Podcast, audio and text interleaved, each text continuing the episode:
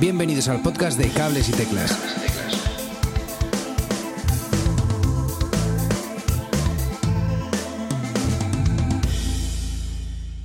Hola, muy buenas y bienvenidos todos a un nuevo episodio de Cables y Teclas. Eh, ya sabéis, vuestro podcast semanal sobre música y de vez en cuando un poquito también de tecnología. En el episodio de hoy traemos a Hermana Furia. Hola chicos, ¿qué tal estáis? Alright, muy buenas. ¿Cómo estamos? Gracias por tenernos por aquí. Qué bueno. Muy bien, muy bien. Muchas Qué bueno. gracias. Eh, también al otro lado del micrófono tenemos un día más a nuestro amigo Edu Herrera. Edu, ¿qué tal estás? ¿Qué tal? Muy buenas. Qué bueno, hoy eh, nos hace especial ilusión y es que eh, traemos a Hermana Furia. Hermana Furia son Nuria Furia, que es eh, voz y sintes. Eh, tenemos a Edu Molina, eh, voz, guitarra, piano, sintes, además de, de producción y, y alguna cosita más. Eh, Pau Marcos, que es eh, bajo y coros. Y Twitty Campa, Camp Mani en batería y coros. Y bueno, os, bueno, ya os iremos contando, pero os vamos a dejar también eh, enlaces a su, a su música para que veáis, los que no lo hayáis escuchado todavía.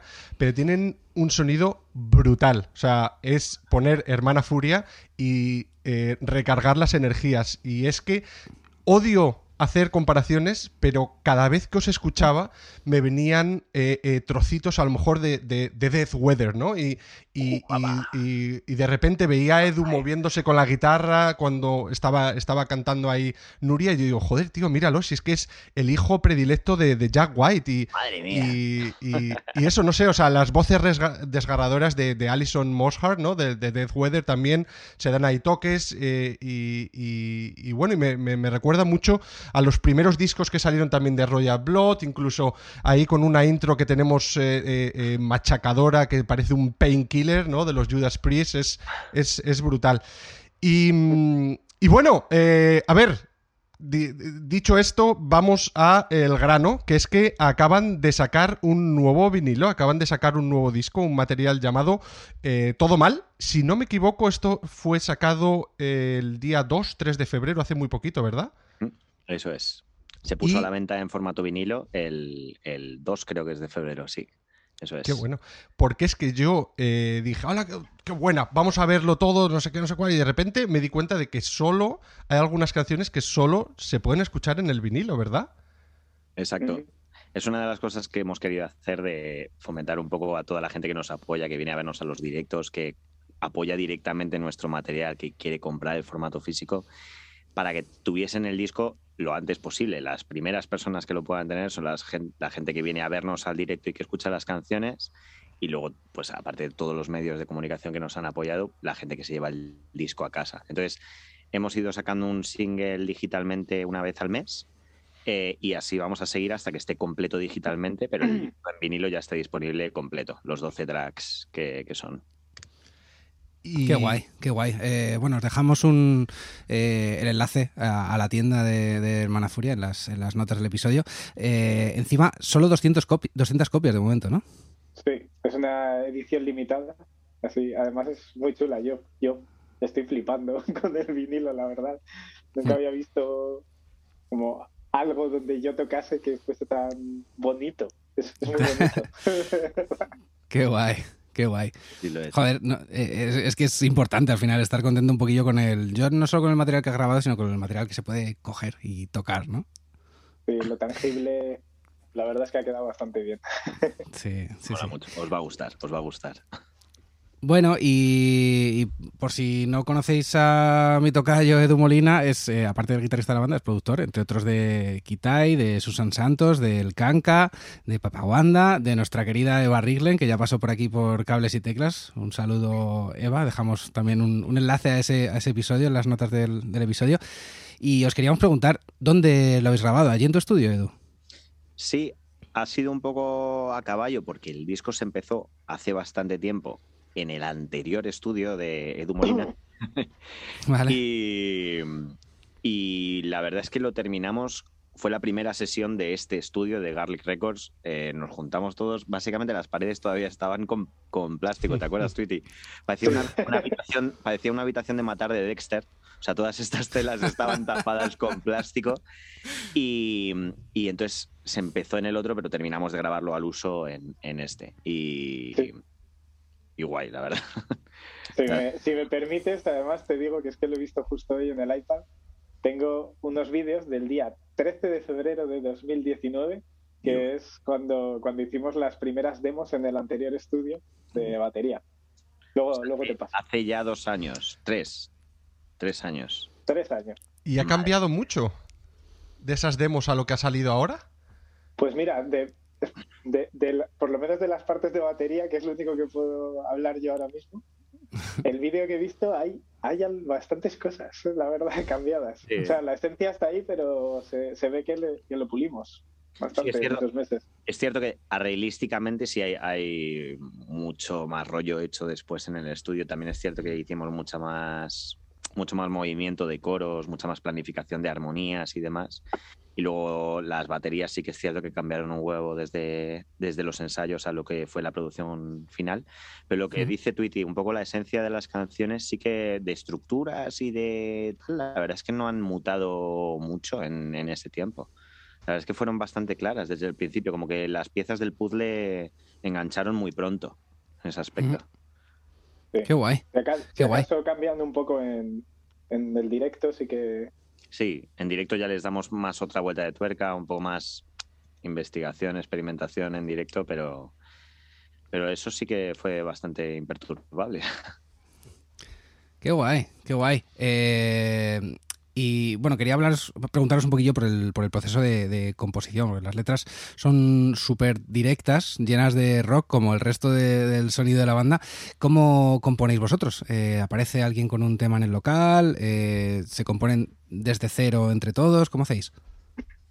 el, el disco, este Todo Mal, es prácticamente obra de Edu. O sea, Hay, prac- hay un poco de todo. O sea, el, el primero sí que es cierto que como que... mm, O sea, como, como que yo reunía a la banda, como un poco como los Blue Brothers, ¿no? De hay que reunir a la banda.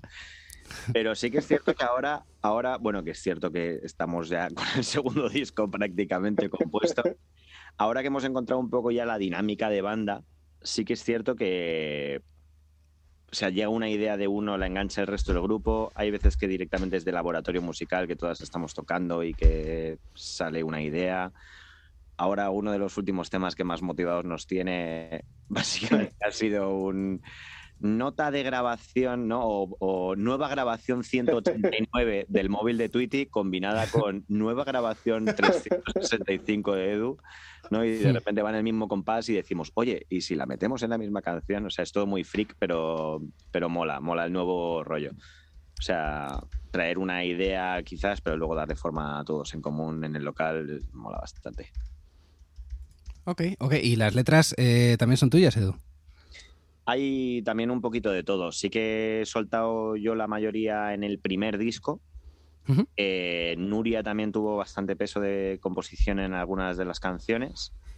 Y luego ahora preguntarle a Tweety. Tweety está con una on the making. sí. Es que Ah, qué guay, qué guay. Aquí primicias. aquí es lo, lo bueno de tener a, a un miembro de la banda que puede tocar de todo, como es Edu, es que, que de repente dices, venga, toca tú la batería, no sé qué.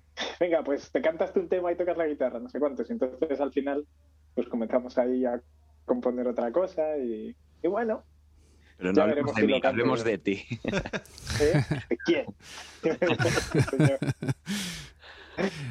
Bueno, y, y bueno, una cosa que quería preguntaros es, eh, es que ahora está en boga de todo el mundo el tema del autotune, con todo el rollo que ha habido de Eurovisión. No voy a preguntaros por Eurovisión, no quiero meterme en esos fregados, pero me interesa preguntaros por qué opinión tenéis sobre el autotune en general, el uso que se hace del autotune. Bueno, el autotune que ya sabemos que es una de las herramientas que hay muchas para hacer lo mismo, que lo que pasa es que Autotune se ha hecho famoso, como la Coca-Cola o algo así, que ya cuando vas al bar te pides una Coca-Cola.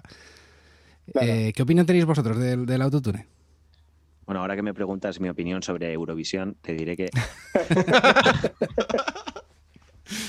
Em, a ver, o sea, a ver, probablemente Twitty conteste algo muy parecido, pero el autotune es un instrumento. O sea, es, es un teremín, es una guitarra, es una batería, es un efecto. Entonces, yo, por ejemplo, pues dormiría con distorsión, le echaría distorsión a los cereales y es mi efecto.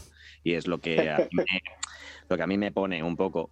Pero hay gente que pone el autotune y últimamente está bastante de bueno digo últimamente eh, que se lo digan a Cher sabes pero mm, es cierto que ahora mismo es un poco la el asta de la bandera es donde asoma el 90% de las producciones comerciales de hoy en día a mí no me ni me parece mal ni me parece bien me parece un recurso que quizás tras mucho tiempo oyéndolo todo el rato me aburre un poco pero porque yo en mis o sea, casi en mis propias producciones y en mis propias composiciones intento no usar lo que he usado en la canción anterior, entonces yo me aburro pronto de las cosas. Puede ser por eso de cara a las herramientas que uso.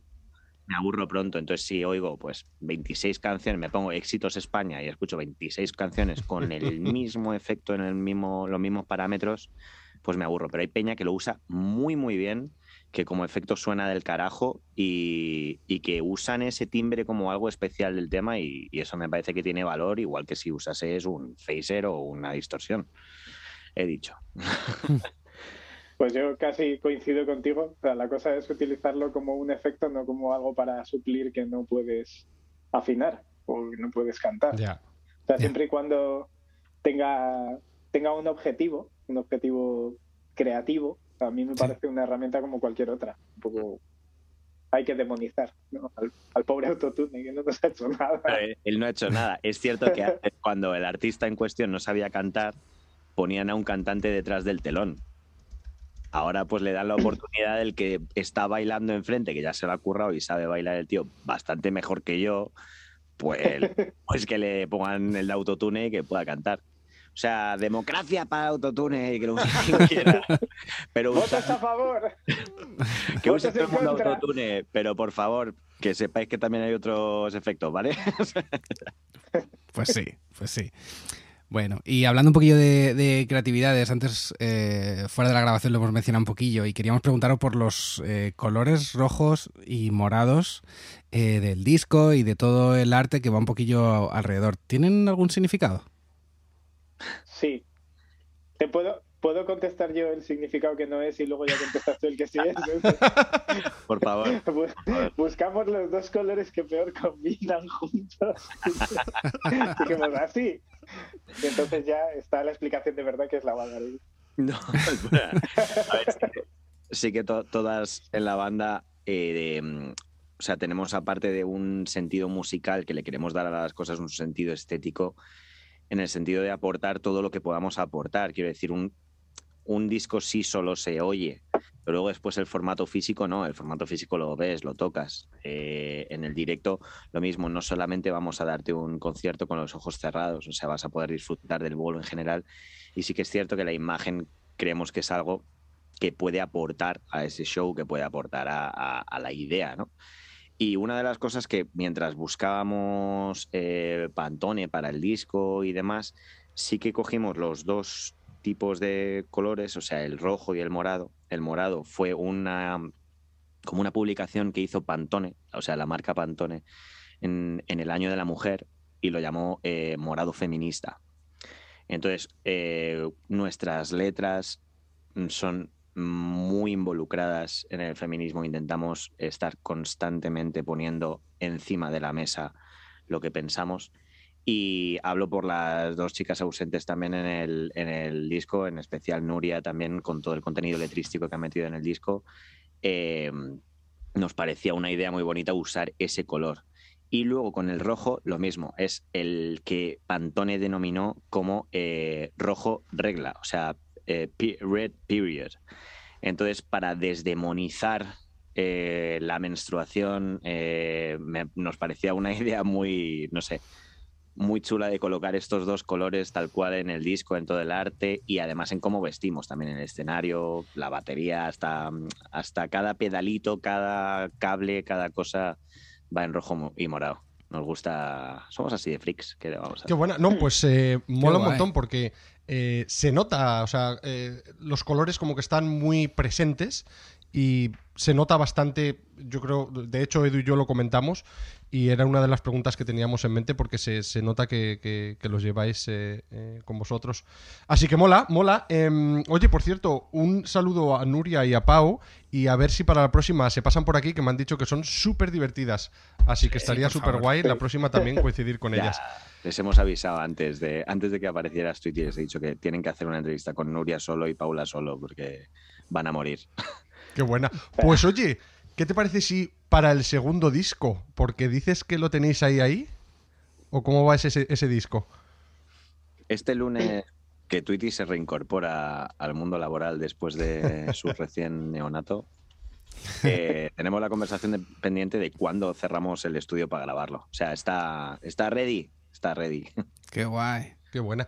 ¿Y eh, tendremos Vale. ocasión de escuchar algo de ello en a lo mejor en algún directo o algo así? ¿O todavía no está ready de en plan de ponerlo al- a cara al público?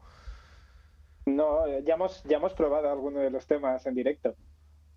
Tres, Sí. tres o cuatro temas, de hecho. Qué Sí. Los vamos a ir incorporando.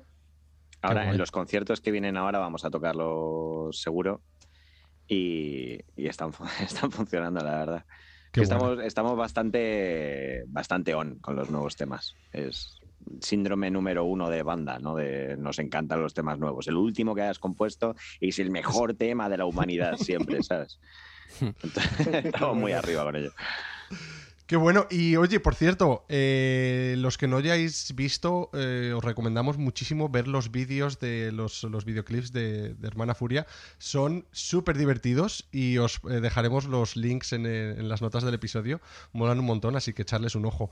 También habéis estado sonando un montón en Radio 3 y, si no me equivoco, también tenéis un vídeo de un concierto que habéis hecho en, en Radio 3 hace no mucho, ¿verdad? ¿Qué tal fue la experiencia? ¿Cómo fue el resultado? ¿Os, eh, os gustó? De los conciertos de Radio 3, dices. Pues, a ver, es un placer poder ir ahí a tocar. Es, o sea, siempre es una experiencia muy chula. Todo lo que sea tocar en directo siempre mola, ¿no? Y si es ahí, que además tienes ese vídeo tan, tan currado, ¿no? Y, y esa atención tan buena y todo eso es, es genial. Y luego lo de sonar mucho en Radio 3, pregúntale a Edu que tiene un, un nuevo mejor amigo y ya no me quiere. Ahora su mejor amigo es Julia Ravelas. A ver, no, esto es información. A ver, es que Julio mola, Julio mola. No. No, lo, de, lo de los, lo de los conciertos es cierto que, que mola un montón. Sobre todo, justo antes de la entrevista estaba hablando con Inés de que tú y yo muchas veces mencionamos, bueno, y Nuria y Paula también, que somos bastante, o sea, esto suena bastante ego, pero somos muy fans de la banda hasta tal punto de que nos fliparía en algún bolo no tocar nosotros para ver el bolo. ¿Vale? Y O sea, gozarlo. ser ego, pero es que nos pasa eso, pues lo tenemos que admitir.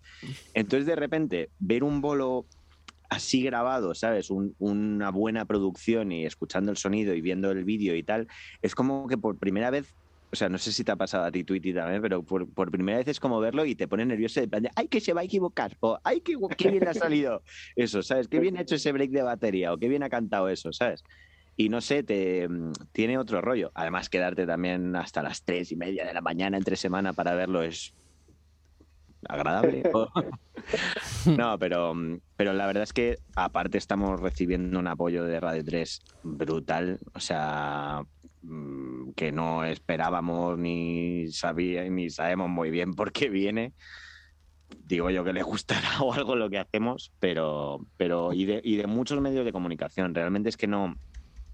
Radio 3 es que la radio nacional y todo el mundo pues la conoce y demás, pero hay muchas emisoras pequeñas, muchos podcasts, muchísima gente que nos está haciendo entrevistas y nos está haciendo eh, mucho apoyo como vosotros, que, es que tampoco lo esperábamos. O sea, es que, no sé, eh, estamos muy agradecidos, la verdad. Porque es que esto sin, sin el apoyo de los medios eh, estaríamos escuchándolo nosotros solos todavía. o sea, básicamente. Es que, es que sonáis muy, muy guay. O sea, yo sé que ya lo sabéis, pero es que de verdad que a los demás también nos parece que sonáis muy, muy guay. Y está yendo la cosa muy bien. O sea, estamos viendo eh, las escuchas de Spotify, de YouTube y tal, y está yendo la cosa bien, ¿no? Sí, de hecho nos gusta, si, si va subiendo el número, resulta que en Spotify, si lo miras en el, en el, ordenador, ¿no? la foto que, que, sale de Hermana Furia, justo donde pone el número de, de gente que escucha a la banda, es justo el culo de Pau. Entonces, Oh. Es como que va engordando el culo de Pau y nos, nos gusta eso. El número, el número va ampliando y, y entonces nos preguntamos así en el, en el grupo de WhatsApp, decimos, oye, ¿cómo va el culo de Pau? ¿No? Esta semana he guardado tanto, esta semana... Como, es como el IBEX 35, ¿no? Estamos todo el rato pendientes del, del número del culo de Pau. Es... Pues, Pau, te pues queremos. Que siga creciendo. y oye, chicos, os lo merecéis 100%, eh, ¿eh? O sea, salir en todas las radios y en todos los medios os lo merecéis 100% porque vuestro sonido es el que habla. Y, eso es una pasada. Muchas gracias. Muchas gracias. Y os quería yo preguntar, porque es que eh, lo que decía al principio, ¿no? Como que me venía a la mente eh, a veces golpes de los de los Wolf Mother o de los Band of Skulls, Black eh, Rebel Motorcycle Club, Raconteurs, toda, toda esta peña, ¿no? Que, que, tienen nombres que todos nos flipan y demás. Y luego intentaba pensar de bandas de cante que canten en español y me es más complicado llegar a internacionales, ¿no? ¿Vosotros por qué creéis que, es esto? Eh, ¿Por qué puede estar pasando así? Como, yo no, sé si he entendido la pregunta del todo. Eh, ¿La puedes repetir? Sí, claro. Eh, grupos que llegan internacionales muy grandes, como por ejemplo los Wolf Mother y demás, que son normalmente, claro, de, que cantan en inglés. ¿Vosotros creéis que cantando en español puede tener una limitación también a llegar internacional? Bueno, a ver, hay una, hay una cosa que yo, yo pienso que, que tiene mucho que ver con la inflexión del idioma. En, en, español tenemos muchísimas palabras llanas, entonces como que el acento de esa palabra siempre cae antes de terminar la frase. Mm. En inglés, en, euskera, en, en, bueno, en otros idiomas, esa inflexión es hacia arriba. Y muchas veces en el rock lo que quieres es justamente como dar ese, ese acento final con la voz. Entonces, yo creo que por lo menos en nuestros géneros es, más difícil encontrar letras que te impulsen hacia esa energía y quizás por eso no, se encuentra tanto. Que no quiere decir que no lo haya, pero es verdad que es un poquito más difícil. Para, ahí ya sí que juega mucho la labor del letrista y cómo, cómo impulsa esas melodías y tal. Por ejemplo, una banda que nos gusta mucho es eh, Joder, mira, digo que nos gusta mucho y voy a decir el nombre mal. chica Coyote, Eta chica, Chico Tornado. Voy, si quieres, Niña Coyote, Eta Chico Tornado. Madre mía. Momentos publicitarios por Hermana Furia. Perdón. no, bueno, ahí es verdad que nos flipa, está todo el día en la furgoneta, o sea, es, es una de las bandas fetiche de Hermana Furia. Te exculpo, Twitty. Gracias. Bueno, pues esa es mi respuesta a lo del español y el inglés. claro, ellas, Niña Coyote, Chico Tornado, Coldo, canta en euskera y, y, se nota mucho eso precisamente que dice Tweety, lo hemos hablado varias veces, que es que el, el cómo cae, es cierto que nosotras cuando componemos eh, hacemos muchas contras y demás, porque es cierto que estamos intentando jugar con el castellano para ello, no es, no es una tarea fácil y yo la, la, las primeras bandas que tuve compuse en inglés y fue a raíz de, mm, bueno, de la primera banda así seria que tuve, que, sea, que es SCR, con Ekain Orza y con José Alberto Solís, nuestro productor, que era Juan de Dios Martín, eh, nos dijo, tenéis que pasar al castellano. Y ese momento en el que intentaba esto que se intenta cuando empiezas a componer en castellano, que es traducir tus letras del inglés al castellano e intentar hacerlo funcionar, era como, ¿en qué berenjenal me estoy metiendo? O sea, era muy, muy, muy complicado. Por lo que dice Tweety de la inflexión de las palabras, pero además por el vocabulario. Quiero decir, eh, sonar duro, sonar gamberro, sonar eh, triste sin ser melancólico, eh, intentar como sentimientos más llanos, no tan profundos. El, castellano, en cuanto te pones a definir algo, ya pareces góngora. O sea, es, Sí, es muy complicado estar en un, en un estado medio, ¿no? De, energía, es como o todo o nada, ¿no? Y, y, esa lucha es muy complicada. Entonces puede ser que, que, por esto lo que dice Tweety, que sea más complicado encontrar bandas con eso, que sí que es cierto que las hay y conocemos varias y, y que además me parece que lo hacen muy bien, que hay muy buenas letras. Y, y pero sí, es, es, más complicado. Yo creo que sí. O sea, volviendo a eso, realmente es que si lo que estás buscando es ese rock que has estado escuchando de fuera baby. y intentas. Y baby. Claro. Yeah. Max Power. Claro, yeah. o sea, si buscas eso de nena, en nena es más complicado. Sí, no, no, no. No va, no va con el rock. No. Pues fíjate que nunca me lo había, nunca me había planteado lo del tema de, de la métrica en los versos con, con el, la fuerza que pueda tener. Eh, fíjate, no, no me lo había Hola. planteado, qué curioso. Pues no sé, le prestaré, le prestaré atención en, en el futuro, qué curioso. Eh, bueno, vamos a tener que ir acabando, pero antes queríamos eh, hablaros de, de, las próximas fechas. Eh, tenemos aquí apuntado 12 de marzo en Vitoria, 13 de marzo en Soria, 8 de abril en la Sala Sol de Madrid, Right. eh, 23 de abril en Zaragoza, eh, 10, perdón, 11 de junio en la Sala 16 eh, de, de Valencia. Qué guay, ¿no? Qué girilla más, más maja. Joder. Así oídas todas juntas mola bastante, Edu. Mil gracias. Joder, ¿no?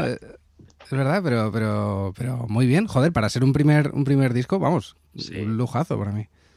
Sí, ya sí. no solo por el disco, sino por todo el rollo, ¿no? De toda la situación pandémica y todo eso. Ya veremos sí, sí, sí. qué sigue adelante.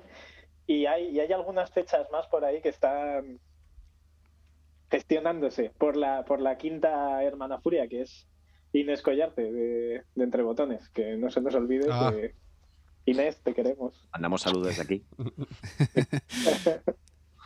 Qué guay. Bueno, pues os dejamos eh, el enlace a su web para que estéis pendientes un poquillo de, de dónde comprar las entradas, de los próximos conciertos y, y demás. Pero, joder, me ha parecido una, una jerilla muy, muy chula para, para, andar un poco con, por eso, presentando, presentando el primer disco.